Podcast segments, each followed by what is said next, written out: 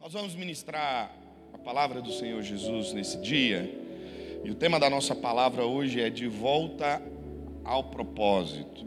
E nós queremos meditar em um texto bíblico de um homem de Deus que se perdeu em algum momento, mas Deus o colocou de volta ao propósito.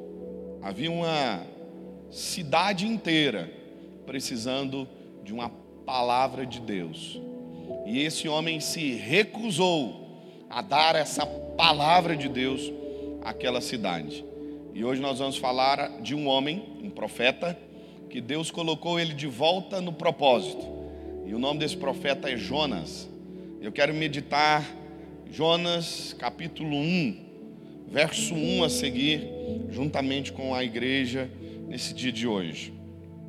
Quero dar as boas-vindas aos irmãos que estão conosco através das redes sociais. Sejam todos muito bem-vindos.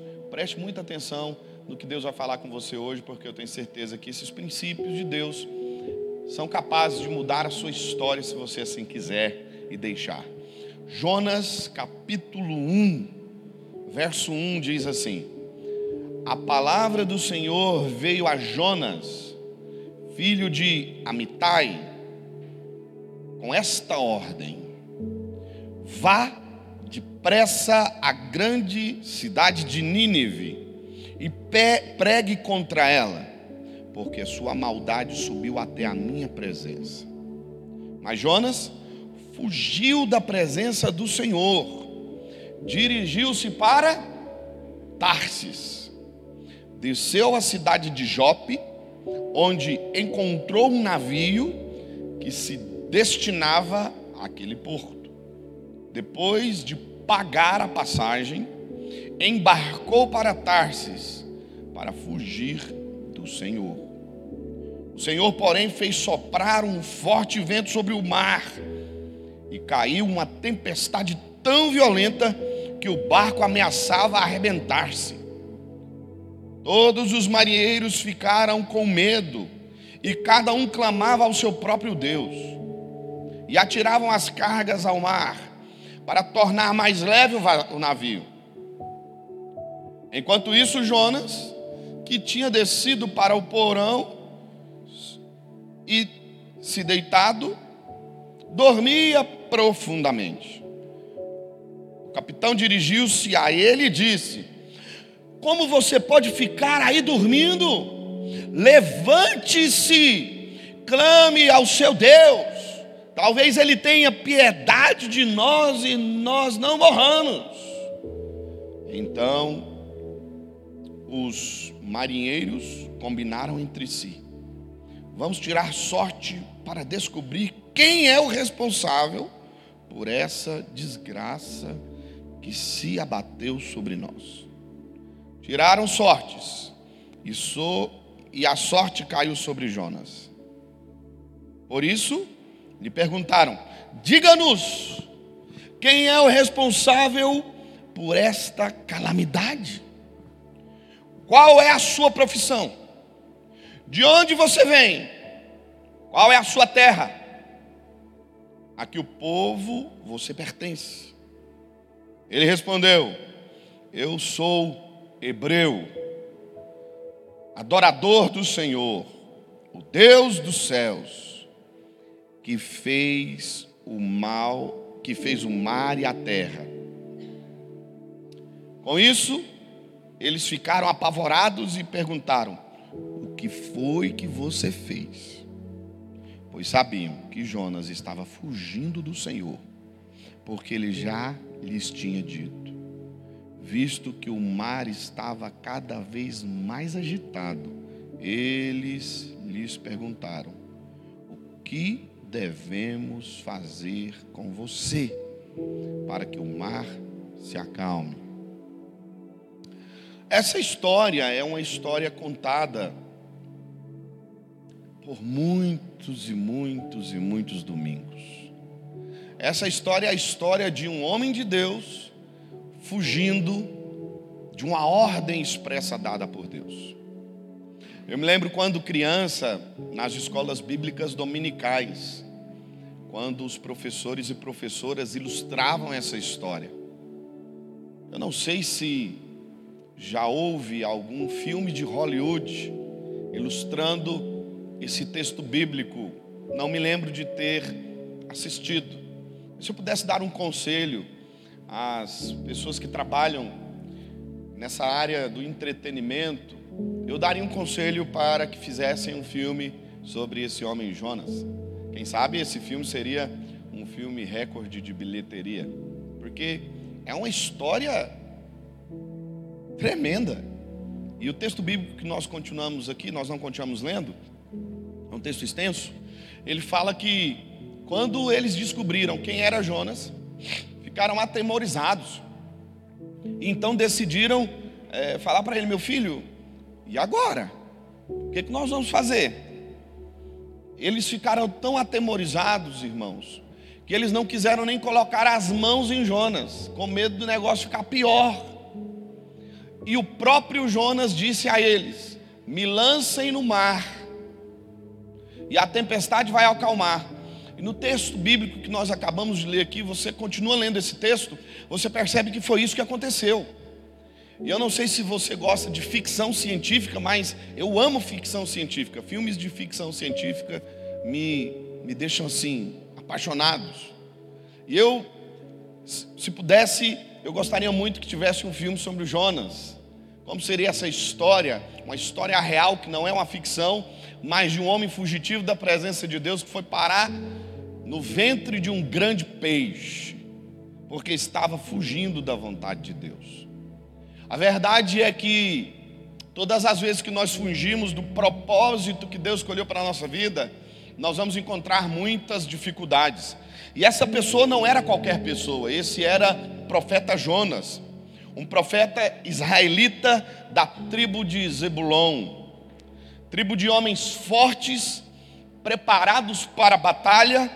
Esses homens tinham em sua tribo um exército de mais de 50 mil guerreiros.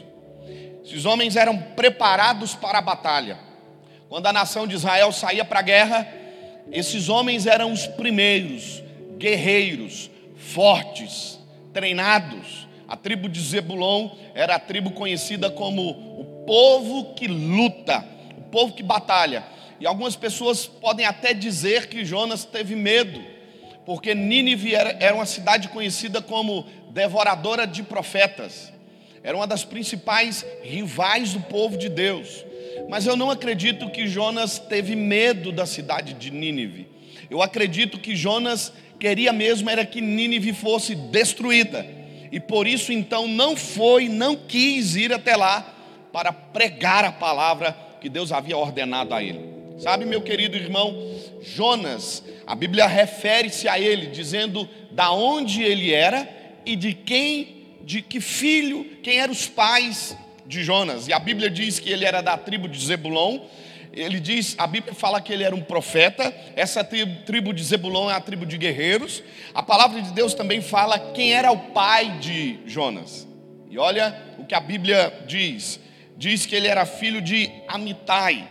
O significado do nome Amitai é minha verdade. Jonas era filho do homem verdadeiro do homem que carregava o símbolo da verdade, nascido em uma cidade chamada Het-Efer. Era uma província da tribo de Zebulon, lugar tranquilo e pacato. Ficava a cerca de 3 quilômetros de Nazaré. Ele profetizou durante o reinado de Jeroboão II. Jonas, um homem de Deus, profeta em Israel. O nome de Jonas significa pombo. E esse significado de pombo significa paz, tranquilidade. É interessante porque quando Jesus foi batizado, ouve-se uma voz no céu que diz: Esse é o meu filho amado, em quem eu tenho prazer. Sabe, irmãos, a tranquilidade, a paz, a bonança, ela é muitas vezes expressa através de uma pomba, que é o símbolo também do Espírito Santo. E esse homem que significativamente representava a paz, filho da verdade, sangue de guerreiro, se encontrava agora fugitivo da presença de Deus. E existem algumas lições que nós temos que aprender antes de irmos ao resgate dessa centésima ovelha que nós temos trabalhado nesse mês de junho. E essas lições que nós aprenderemos hoje com a vida desse homem, Jonas, aonde Deus manda ele pregar a uma cidade perversa, são capazes de nos ensinar a como devemos nos portar na nossa vida cristã. Nínive era a capital do império assírio, era a antiga capital do império assírio, cidade grande, poderosa, conhecida pelo seu poder econômico. Era conhecida como uma cidade dos ladrões, cidade de saqueadores. Piratas pirateavam, saqueavam, levavam as riquezas para Nínive. Todo e qualquer tipo de maldade se encontrava naquela cidade. Todo e qualquer tipo de perversidade havia naquela cidade. Cidade sanguinária, de homens maus, pessoas distantes dos propósitos de Deus. E toda aquela cidade se declarava inimiga dos profetas de Deus. E aí Deus então manda Jonas para pregar o arrependimento sobre uma cidade má, perversa, onde todo tipo de gente que não presta morava naquela cidade, vivia naquela cidade. Aqui nós podemos enxergar o grande amor de Deus, que mesmo sabendo que aquela cidade, talvez não havia naquela cidade uma pessoa sequer que valia a pena aquela palavra ser pregada. Jonas com certeza não queria pregar o evangelho naquele lugar, porque o desejo dele era: caia fogo do céu, mata todo mundo, Deus, acaba com esse mundo que eu não aguento mais. Por diversas vezes, quem sabe nós mesmos, pedimos a Deus que seja juiz, e muitas vezes até assumimos o lugar de Deus, dizendo: temos que aniquilar essa raça perversa. Só que nós nos esquecemos que o amor de Deus, a justiça de Deus, o julgamento de Deus, sempre virá depois da oportunidade do arrependimento. Diga para a pessoa que está do seu lado assim: ó, o julgamento de Deus em nossas vidas sempre chegará depois da oportunidade do arrependimento. Quantos estão comigo nessa palavra? Diga amém. E era exatamente isso que Deus estava dando àquela cidade a oportunidade do arrependimento. Nós estamos orando aqui, intercedendo já faz algumas semanas nós passamos pelo momento da comunhão. Agora estamos buscando a Deus, dizendo: Deus, envia-nos até a centésima ovelha. E quem sabe já passou até na sua mente o seguinte: Ah, eu estou cansado de orar por essa pessoa.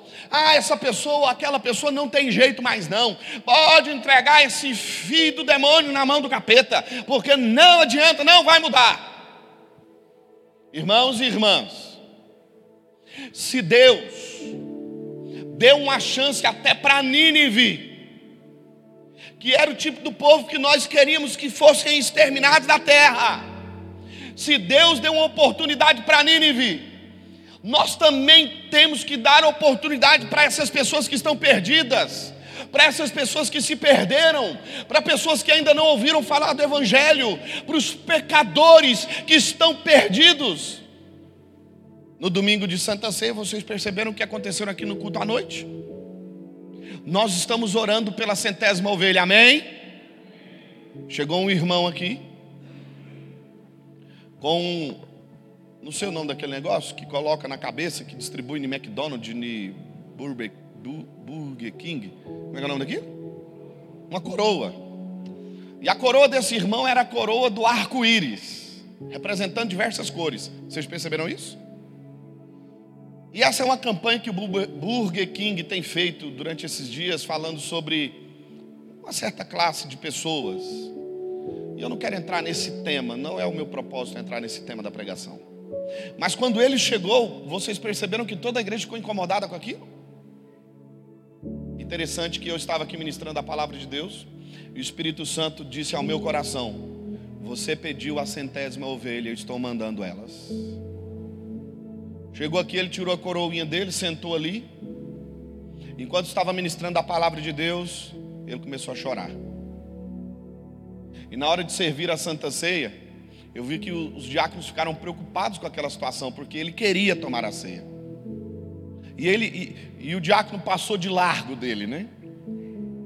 Como passou de largo também o sacerdote diante daquele homem que foi salteado. Interessante que ele foi atrás do diácono, tocou no ombro do diácono, falou: Eu quero a ceia. Entenda, irmãos, eu sei que existem protocolos que nós precisamos seguir. Só que Deus é maior do que todos os nossos protocolos. Eu não posso expressar e nem conseguir entender o que Deus pode fazer. Se você falar assim, pastor, ele era batizado, podia tomar ceia? Não podia, eu não sei. Eu só sei que ele foi tocado naquela noite. Eu só sei que a palavra do Evangelho chegou no coração dele. Eu não tive a oportunidade de conversar com ele, porque antes do culto terminar, ele correu e foi embora com certeza envergonhado, porque não estava se não estava trajado de uma maneira que nós costumeiramente gostamos de fazê-lo. Eu vi que todo mundo fica em alerta e nós precisamos ficar em alerta porque nem tudo que reluz é ouro. Mas na hora que nós estávamos aqui ministrando a palavra e o ministério de louvor cantando, eu vi as lágrimas daquele homem pingando no chão dessa igreja. E eu sei de uma coisa, eu não sei quem ele era. Eu não sei de onde ele veio. Mas de uma coisa eu sei: a palavra de Deus falou com ele.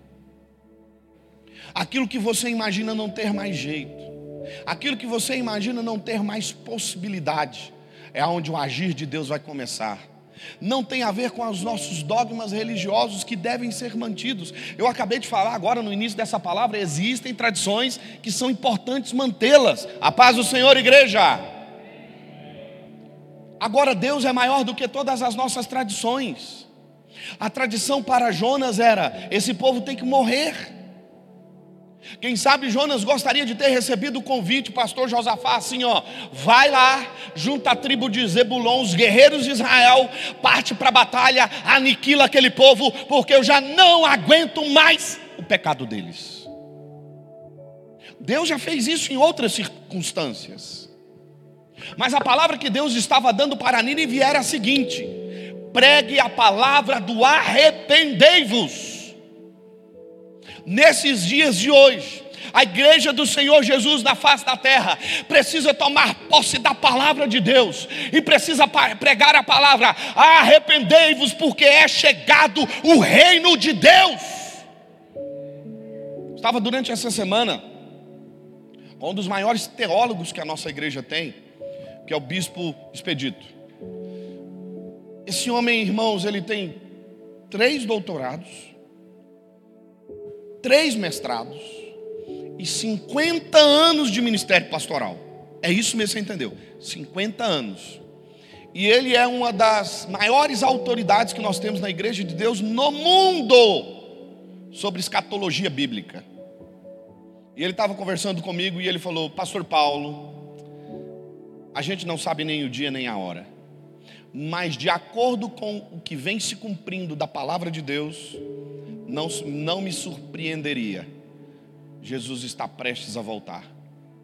Não vai levar nem 20 anos para isso, pode ter certeza disso. E pensando nisso, eu e você temos a responsabilidade de levarmos a palavra de Deus às centésimas ovelhas o número de desigrejados que existe hoje são milhares de pessoas que se desviaram, que saíram da presença de Deus. Existem muitos desigrejados que frequentam inclusive cultos de domingo. Espero que você não seja um deles. Pessoas que se afundaram nos dogmas, que fizeram da lei maior do que a graça, pessoas que se perderam na religiosidade, pessoas que se assentaram em um trono, assumindo a postura de os próprios deuses, condenando e julgando a todos. Igreja, há uma palavra de Deus para nós hoje. Nós não podemos assumir o lugar de Deus. O que Jonas estava fazendo era assumir o lugar de Deus. Porque Jonas sabia: se eu levo essa palavra, se esse povo se arrepende, eu vou ter que conviver com eles? Não, eu desejo a morte de todos eles. Portanto, não pregarei essa palavra, e eu sou a voz de Deus, e sendo eu a voz de Deus, não prego essa palavra, morra todo mundo. Querida igreja, há uma palavra de Deus ao nosso respeito hoje nessa manhã. O primeiro princípio que nós temos que entender, temos que levar a palavra de Deus, interceder até pelos que nos perseguem. Quantos aqui já foram perseguidos? Levanta sua mão, deixa eu ver se você já foi perseguido. Quantos aqui já falaram mal de você até dentro da igreja? Levanta sua mão, deixa eu ver se você está comigo, só, só eu sozinho. Quantos aqui já descobriram fofoquinha com o seu nome? Hã? Graças a Deus na igreja a gente não fofoca, a gente comenta, né? Ah, o irmão chega e fala assim: irmão, vou falar um negócio para você, para você, ora. A gente mudou os nomes agora, né? Entenda algo pessoa que está do seu lado, aqui na casa do Senhor, é seu irmão. Agora nós temos muitos irmãos que estão fora da casa de Deus. E quem sabe esses irmãos estão até falando mal da gente. Eu nunca vi um desigrejado falar bem da igreja. Quantos já viu? Eu nunca vi. Nunca vi um desigrejado dizer, não, a igreja é boa, quem errou fui eu. Existem muitos desigrejados por aí, dizendo até que a igreja não é mais necessária, que a igreja está com seus dias contados, vai acabar, que a pandemia veio como um julgamento de Deus sobre a igreja. As portas do inferno jamais prevalecerão contra o reino de Deus. E nós precisamos aprender nesse primeiro princípio orar e interceder pelos nossos inimigos, por aqueles que nos perseguem. Foi o que Jesus nos ensinou quando ele estava pregado na cruz. Pai, perdoa-lhes, porque eles não sabem o que fazem. Foi o que ele nos ensinou também em Mateus capítulo 5, verso 43. Olha o que Jesus diz: Ouvistes o que foi dito? Amarás o teu próximo e odiarás o teu inimigo. Verso 44 diz o seguinte: Eu, eu quem? Cristo Jesus. Eu, porém, vos digo: amai os vossos inimigos e orai pelos que vos perseguem. A igreja tem a responsabilidade espiritual de orar por essas pessoas. Escute bem o que eu vou dizer para você. Você não tem que concordar com elas. Você não tem que aceitar o que elas fazem, mas uma coisa você tem que fazer, e essa ordenança não vem de um profeta, essa ordenança não vem de um rei de Israel, essa ordenança vem dos reis dos reis e senhor dos senhores. É responsabilidade nossa orar pelos que nos perseguem. Mas essa oração não é Deus mata ele. Que tem gente orando, Deus é a macumba gospel, né? Deus, em nome de Jesus, acaba com ele, Jesus, leva ele para a sepultura e mostra que o Senhor é Deus. Não, pera, calma. Não é isso. E tem uns, eu já ouvi isso aqui, irmãos. Tem uns que quando vê um inimigo, ou a pessoa que estava perseguindo ele, passando por um momento difícil, sabe o que, é que ele fala? Bem feito. A voz fica até assim, meia. Se você falar assim, quem está aí, misericórdia. Vai ter um trabalho para expulsar uma legião. Escute o que Deus está falando conosco hoje. Os que nos perseguem também devem ter a oportunidade do arrependimento, como Nínive teve. Todas as vezes que há alguém te perseguindo, utilize daquilo que você tem mais no seu coração, utilize daquilo que você mais tem para oferecer o que acontece muitas vezes é que nós temos pouca misericórdia para oferecer. O que acontece muitas vezes é que nós temos pouca graça de Deus para oferecer. E aí nós não podemos oferecer aquilo que nós não temos. Que em nome de Cristo Jesus de Nazaré, o nosso coração seja inundado da misericórdia e da graça de Deus. Nós não seremos enganados, não. Nós não seremos tapeados por aqueles que não querem nada com Deus. Mas nós sempre teremos um coração disposto a receber a centésima ovelha, aquele que se perdeu e desejam arrependimento. Igreja do Senhor Jesus, Deus está falando conosco nessa manhã. Dai-vos o que vocês receberam de graça, também de graça devem dar. Quantos receberam perdão dos céus aí, diga amém. Quantos receberam a graça de Deus, diga amém. O que você deve dar é a graça, a misericórdia e o perdão. Não era isso que Jonas queria dar a Nínive. Jonas queria que Nínive fosse executada, julgada, condenada. Ele preferiu a morte. Meu Deus. Jonas preferiu a morte do que ver Nínive restaurada. Irmãos amados, o Espírito Santo de Deus me move a dizer algo nessa manhã a essa igreja. Cuidado com os sentimentos que permeiam seu coração.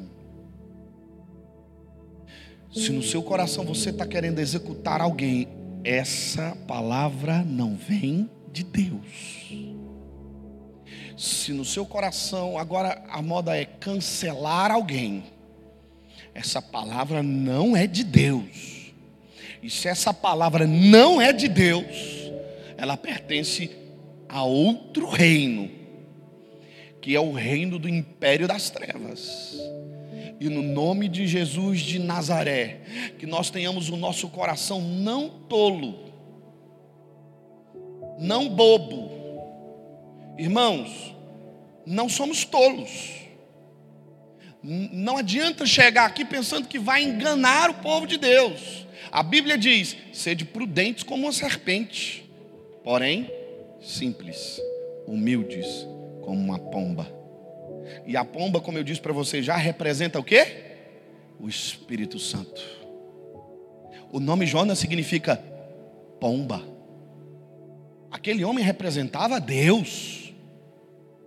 Nós não vamos ser enganados, porque Deus não nos deixará enganados, mas entenda algo nós temos que dar às pessoas o direito de se arrependerem.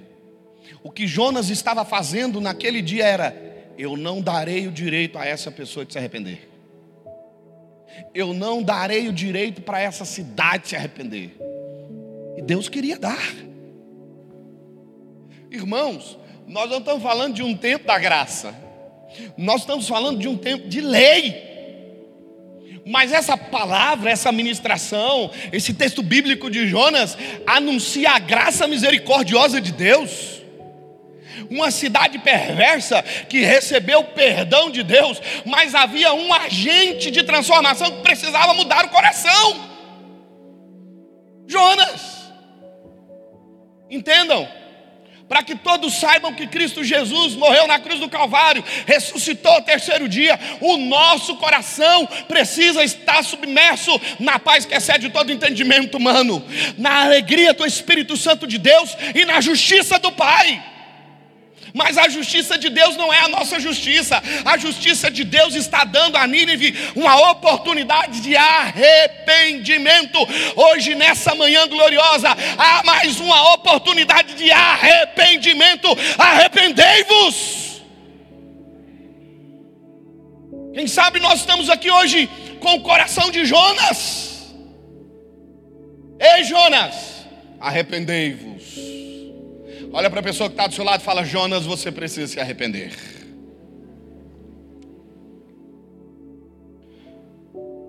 Jonas não queria a salvação de Nínive. E havia muitos motivos para isso. A cidade era conhecida como devoradora de profetas. O povo se declarava inimigo de Deus, inimigo de Israel. Era um povo com o coração mau e perverso. Eles sacrificavam crianças, recém-nascidos, a deuses pagãos. Eles eram maus. Então qual seria o motivo? Jonas tinha todos os motivos para querer a condenação de Nínive. Mas no trono do céu, isso me encanta. Havia um Deus de amor sentado nele.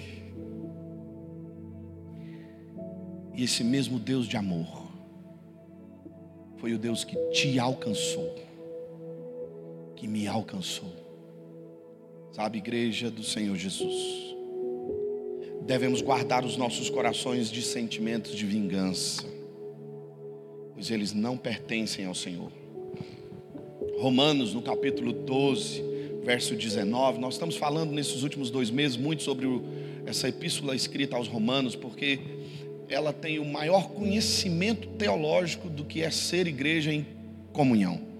E olha o que a palavra de Deus diz em Romanos capítulo 12, verso 19: Meus amados, não façam justiça com as próprias mãos, mas deem lugar à ira de Deus, pois está escrito: A mim pertence a vingança, eu é quem retribuirei, diz o Senhor.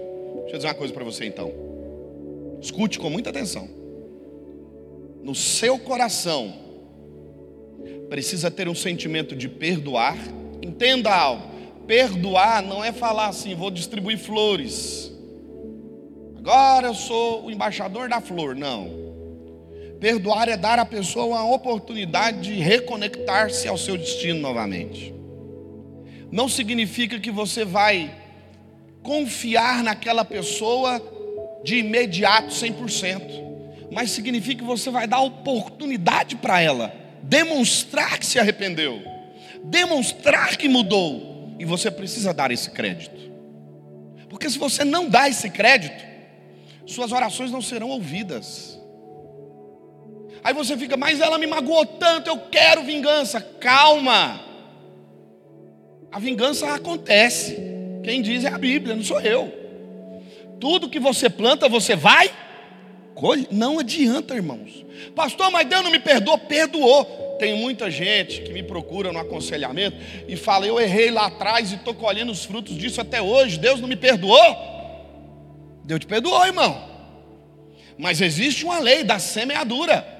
Glórias a Deus que você se arrependeu e essa colheita não veio da jeito que deveria vir, da forma que aconteceria. Deus foi misericordioso. Você está achando ruim um cisquinho que está te incomodando? Ah, meu irmão, se você não tivesse arrependido, você ia ver o trator que ia passar em cima de você. Porque o diabo não tem misericórdia. Quem tem misericórdia é Deus. Então muitas vezes a gente fica querendo vingança. Eu sei, irmão, quando dói, dói, dói mesmo. Quando faz algo especialmente com a nossa família, com os nossos filhos, com os nossos pais, com a nossa igreja, dá aquele sentimento de vingança. Não precisa executar você a vingança. Você não precisa executar a vingança. Quem executa a vingança é Deus. Só que tem um detalhe: antes de exercer a vingança, Deus vai dar oportunidade do arrependimento.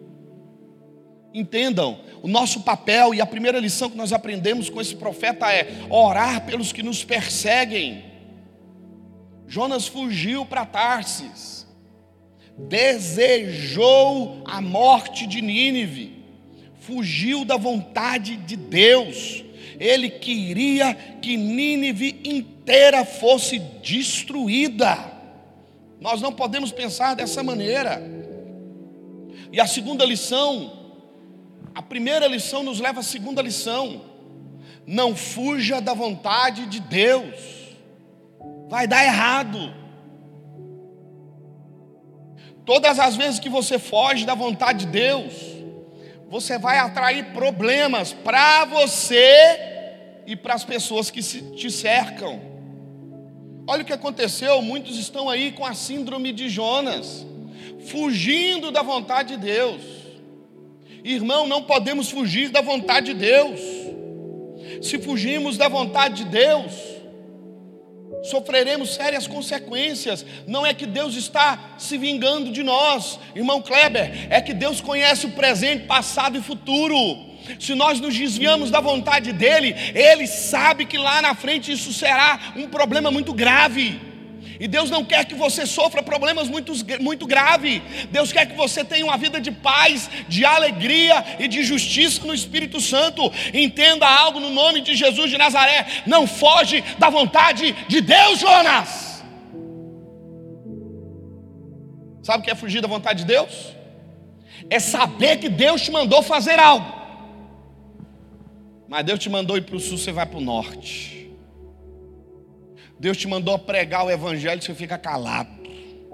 Deus te mandou exercer graça e misericórdia, você exerce julgamento. Deus te mandou dar e você retém.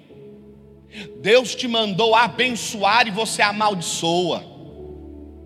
Deus te mandou obedecer e você desobedece. Sabe que dia que a centésima ovelha vai chegar desse jeito? Never. Nunca. Jamais.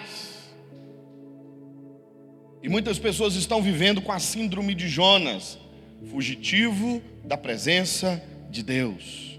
Quando nós fugimos da vontade de Deus, entramos em muitos problemas e colocamos aqueles que estão ao nosso redor em muitos problemas. Diga comigo assim: o grande peixe representa as provações. Diga comigo assim: as lutas, as batalhas. É. Jonas estava fugindo da presença de Deus. Sabe o que aconteceu? Escute aqui, ó. O vento soprou. O barco estava à beira de afundar. Havia alguém fugindo da presença de Deus o salmista diz algo poderoso. Para onde fugirei da tua presença, ó Deus? Se eu subir aos céus, tu estás ali. Se eu descer ao mais profundo abismo e fizer minha morada na escuridão, trevas e luz para ti são a mesma coisa. Para onde fugiremos? Da presença de Deus? Aonde nos esconderemos de Deus? É impossível passar despercebidos. É impossível não ser visto pelo próprio Deus. Jonas estava em um barco indo para Tarsis, e Deus sabia que ele estava naquele barco e o vento soprou. E a Bíblia nos diz que quem mandou aquele vento, quem mandou aquela tempestade, não foi o diabo, foi Deus. Existem tempestades, talvez, que estão soprando na sua vida, e você está pensando que é o diabo, e Deus está falando: sou eu, volte para o seu caminho. Irmãos, vou te dar um conselho que eu faço isso, lá em casa eu e a Ludmilla fazemos isso. Quando o vento está soprando, tempestade está balançando o barco da nossa vida, primeira coisa que eu procuro fazer: estou no centro da vontade de Deus ou estou fora do centro da vontade de Deus? Porque quem sabe essa tempestade aí, irmã Daiane, não é o diabo, não. É Deus. Não é verdade, Rafael? E nós precisamos perceber. Espera aí, calma. Quem é que está fazendo esse vento soprar? E quando eu entendo que é Deus, eu procuro recalcular as rotas. Da onde eu me perdi? Quando que eu fugi do propósito? Por que, que eu não estou no propósito de Deus? Aonde eu caí? E é preciso voltar aonde caiu. Recalcular a rota. E seguir a vontade de Deus. E a tempestade acalma. Em alguns momentos é o inimigo. É o diabo. Com a permissão de Deus. Aí eu tenho outra coisa que eu preciso aconselhar vocês. Se é o diabo que está sofrendo, quem soprando esse vento, essa tempestade, quem foi que permitiu? Foi Deus. Se Deus permitiu o diabo soprar o vento, mãe, é porque Deus quer que nós cresçamos. Essas provações, o apóstolo Paulo fala que elas vão produzir em nós esperança, crescimento. Deus permite as provações virem na vida de um filho dele, de uma filha dele, para que haja crescimento, amém? Agora, se não foi Deus que permitiu, quem foi? Fui eu? Então eu dei brecha. Então tem que tampar essa brecha e dizer para o diabo: sai fora daqui. Está tampada a brecha pelo sangue de Jesus de Nazaré. E tudo vai arremeter aonde? Ao arrependimento. Diga comigo assim: o arrependimento é a chave que abre novas portas para a misericórdia de Deus. Se o vento soprou, pastor, estou passando um vale lá em casa. Quem te colocou nesse vale? Foi Deus? Foi, fica tranquilo. Você está fora do caminho? Recalcula a rota. Quem te colocou nessa tribulação? Quem foi? Foi você? Arrependei-vos. Não fuja da vontade de Deus, irmão. Eu tenho ouvido muitos pastores me perguntando algo nesses últimos dias. Mas como é, como é que é que você está fazendo? Eles assistem os nossos cultos, e é interessante isso. Até o Ender me mandou uma mensagem de um irmão lá do Rio Grande do Sul, se não me engano. Era do Sul? ouvindo, participando. Eu estava lá com os irmãos, os pastores, os líderes da nossa igreja, e eles falando: Não, eu estou acompanhando lá a centésima ovelha, como é que esse negócio? Fala para mim aí, eu quero fazer lá na igreja. Quando eu ouço um homem como bispo expedito falar assim: Eu preciso sentar com você para ouvir e saber o que Deus tem feito lá, porque eu quero fazer aqui, eu falo assim: Misericórdia, Jesus, tem compaixão da minha vida, porque sou pobre pecador. Sabe o que, que significa isso? O sucesso da igreja não está relacionado, escute, as posses financeiras que ela tem, não está relacionado à quantidade de pessoas que ela tem. O sucesso da igreja está relacionado em estar no centro da vontade de Deus. Olhe para a pessoa que está do seu lado e diga: Você quer ter sucesso na sua vida? Esteja no centro da vontade de Deus. Não entre nas provações, fuja delas. Quantos aqui querem ter muitas provações em sua vida? Diga amém. Misericórdia, irmão, eu não quero não. Tem uns irmãos mais corajosos do que eu aí. Quantos aqui querem ter muitas provações na sua vida? Diga amém. Quantos aqui querem ter uma vida de bonança, paz, alegria e bênção de Deus? Diga glória a Deus. Aí, ó, aleluia. Só que em alguns momentos nós vamos ter provação. Vai ter filho. A pergunta é: você está fugindo de Deus? Ou não? Irmãos, vou confessar algo para vocês. Vocês acham que tudo que eu faço é porque eu quero? Não é não. Só que, como um homem que teme a Deus, eu sei discernir a voz de Deus. E quando Deus manda, Ele não está perguntando se eu quero. Está entendendo, irmã Yasmin? Quando Deus manda, Ele não está perguntando sua opinião. Está mandando. Sabe por que ele está mandando? Porque ele conhece o futuro. Ele sabe de todas as coisas. E a melhor coisa é estar debaixo da vontade de Deus. Quarto princípio.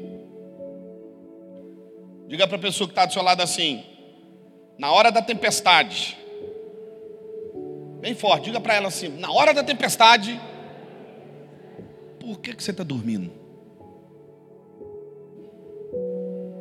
Hã? Meu casamento está acabando. Mas eu não vou para a igreja. Está dormindo. Estou passando por crise financeira. mas eu não vou para o culto fé.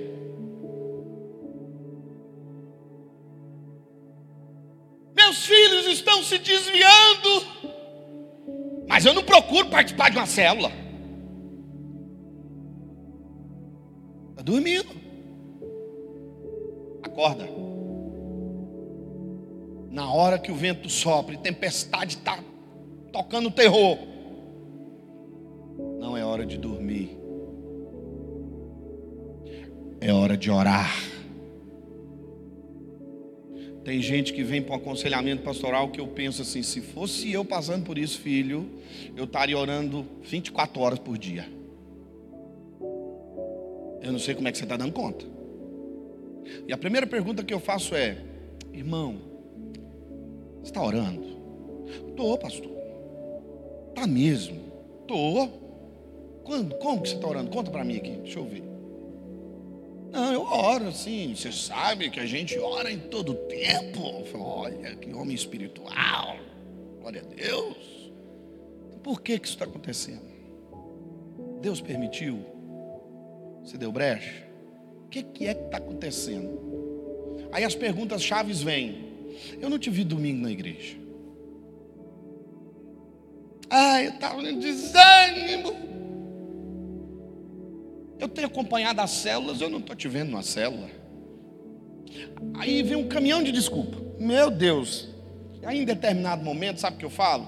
Se você usar esses argumentos de desculpa, transformar ele em argumento para vencer, você sai desse problema. Entenderam? Sai do sono. Vamos fazer um compromisso então, irmão? Vamos, vamos, vamos, faço de tudo. Teve um irmão que estava desempregado muito tempo atrás. Procurava emprego, não achava de jeito nenhum. Falei, irmão, você está distribuindo currículo? Tô. Quanto você já distribuiu? Ah, uns três. E está querendo emprego? Tô.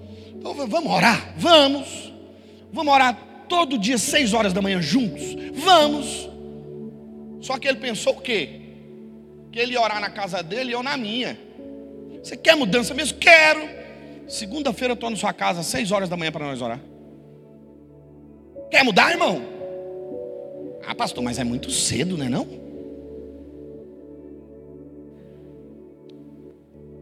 Segunda-feira eu fui lá. Que ele aceitou, né? Bati na porta. Das seis da manhã até seis e meia o irmão estava deitado eternamente em berço esplêndido. Liguei para ele, não me atendeu. Irmão, e eu ligo um atrás da outra. Na hora do almoço eu fui lá. Ah, porque passou mal fulano, ciclano, beltrano, todo mundo da casa passou mal. Eu falei, amém, tudo bem. Amanhã eu estou aqui então, tá? Não, amanhã não vai dar não, eu vou levar eles no médico. Ah, não tá bom. Então quarta-feira, irmão, irmã, até quando nós vamos ficar dando desculpa para voltar para o propósito que Deus escolheu para a nossa vida? É nossa responsabilidade atrás da centésima ovelha. Ainda que a gente muitas vezes não concorde com muita coisa. Eu quero dizer para você hoje, nessa manhã, na hora da batalha, não é hora de dormir. Em dias de tempestade, não adianta esconder. Muitos se escondem tentando fugir de Deus. Não vai adiantar. Em dias de batalha espiritual, interessante que nessa história, cada um começou a clamar o seu próprio Deus. O, o navio inteiro estava gritando por Deus. E o homem de Deus estava fazendo o quê? Hã? Dormindo. Carinhosamente, olhe para a pessoa que está do seu lado e diga: acorda em nome de Jesus. Fala para ele assim: ó, chegou a hora de vigília. Diga para ele assim: chegou a hora de orar, interceder, profetizar, adorar, lutar. Acorda no nome de Jesus. Termina esse sermão, essa palavra de hoje, dizendo a vocês: devemos tirar que não vem de Deus, do barco das nossas vidas. Cuidado com Jonas. Jonas na presença de Deus é uma bênção. Mas Jonas, fora da presença de Deus, se torna uma maldição muito grande. O barco pode afundar. Pastor Paulo, o que o senhor acha que aconteceria com aquele barco se Jonas continuasse nele? Ah, irmão, o negócio ia ficar feio. A Bíblia diz nesse texto, escuta, ó, que ele era o único servo de Deus, do Deus vivo que estava no barco. A sentença de morte estava chegando para aqueles, aqueles outros todos. Graças a Deus, eles tiraram Jonas do barco. Tem gente no barco da sua vida que está fugindo de Deus e que precisa sair. Quantos estão entendendo essa palavra aí, diga amém. Se esse Jonas não voltar para o caminho dele, sérios problemas você vai ter. Por fim, o arrependimento vai gerar livramento. Ele foi parar no ventre de um grande peixe. E lá no ventre do grande, do grande peixe, olha o que aconteceu, Jonas 2, 1. Olha o que a Bíblia diz. E orou Jonas ao Senhor seu Deus, lá das entranhas do grande peixe. Uau! E orou Jonas ao seu Deus. Ele arrependeu o arrependimento gera livramento. Segundo, Jonas 2,10. Olha o que aconteceu nessa história. Falou, pois, o Senhor ao peixe. Uau! Deus fala ao peixe. E o peixe vomitou Jonas em terra. Adivinha onde o peixe vomitou Jonas? Hã? de volta para o caminho, filho. Jonas pegou uma embarcação indo para o norte, Tarsis. Destino era o sul. Deus mandou um submarino que estava à procura de Jonas. Uma arma espiritual. Um vento e uma tempestade. Lancem-o ao mar. Lançaram o homem ao mar veio o submarino de Deus, engoliu Jonas. Naquele exato momento, havia uma escolha: ou arrepende ou morre. Deus está dizendo para você hoje, nessa manhã: há uma escolha, ou arrepende ou morre. Qual você vai querer? E Jonas se arrependeu. Eu fico imaginando aquele grande submarino de Deus, aquele peixe retornando ao caminho. Deus seta. Voltou, destino, Nínive. E vomitou o homem aonde? De volta para o caminho, filho. Deus te mandou de volta para o caminho. Vomitou Jonas no destino que levaria ele a Nínive. E a última lição, que é a sétima lição, nós entendemos que a vontade de Deus será sempre melhor. Obedecer é melhor do que sacrificar. Todas as vezes que desobedecemos, geramos morte espiritual. Todas as vezes que nos arrependemos, geramos vida. Novos caminhos são abertos. Somos colocados de volta para o plano original de Deus. Hoje, nessa manhã, Deus está dizendo a muitos corações hoje: Ele vai te colocar de volta no plano original. Ele vai abrir novos caminhos, novas possibilidades. Há muitos submarinos que estão hoje colocando pessoas em, em, no lugar correto. Deus está te direcionando. A vontade dele não fuja da vontade dele. Há muitas centésimas ovelhas precisando ouvir a voz do Espírito Santo de Deus. Você é esse profeta Jonas. Deus te chamou, Jonas. Levante-se no nome de Jesus e vá para o seu destino. Cumpra o seu chamado. Faça aquilo que Deus te mandou fazer e você verá a glória de Deus se manifestando não apenas em você, mas também nas gerações que virão. Essa é a vontade de Deus, essa é a palavra de Deus e eu creio nela em nome de Jesus de Nazaré. Se coloque de pé, vamos orar.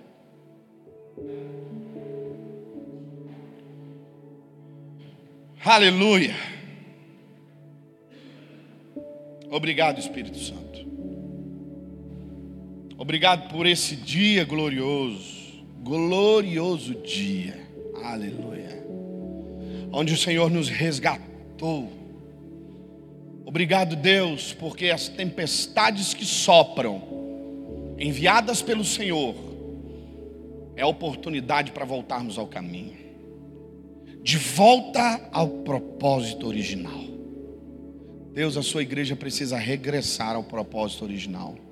Nós precisamos voltar à nossa essência, ao que fomos chamados para ser, ao que fomos chamados para fazer, em nome de Jesus de Nazaré. Coloca a mão no seu coração aí agora. Em nome de Jesus de Nazaré. Eu não sei, meu Deus, não conheço que esse irmão ou essa irmã tem passado. Eu não sei, Senhor, se eles estão trilhando alguns caminhos que precisam ser retornados. Mas hoje, no nome de Jesus de Nazaré, eu peço a sua bênção sobre a vida deles.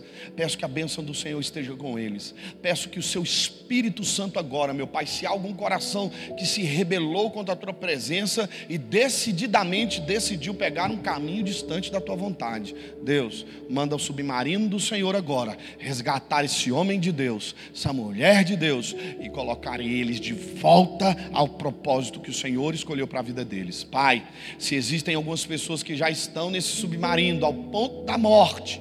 Deus, apresentamos a eles hoje o arrependimento. Pai, que haja arrependimento genuíno e verdadeiro, para que nós sejamos conduzidos ao nosso propósito, em nome de Jesus de Nazaré. Pai, nós oramos pela centésima ovelha, nós oramos pelas pessoas que estão perdidas, nós oramos pelas pessoas que estão distantes da tua presença. Senhor, Usa-nos, ó Pai, como instrumento da tua glória para resgatar essas pessoas em nome do Pai, do Filho e também do Espírito Santo de Deus. Amém?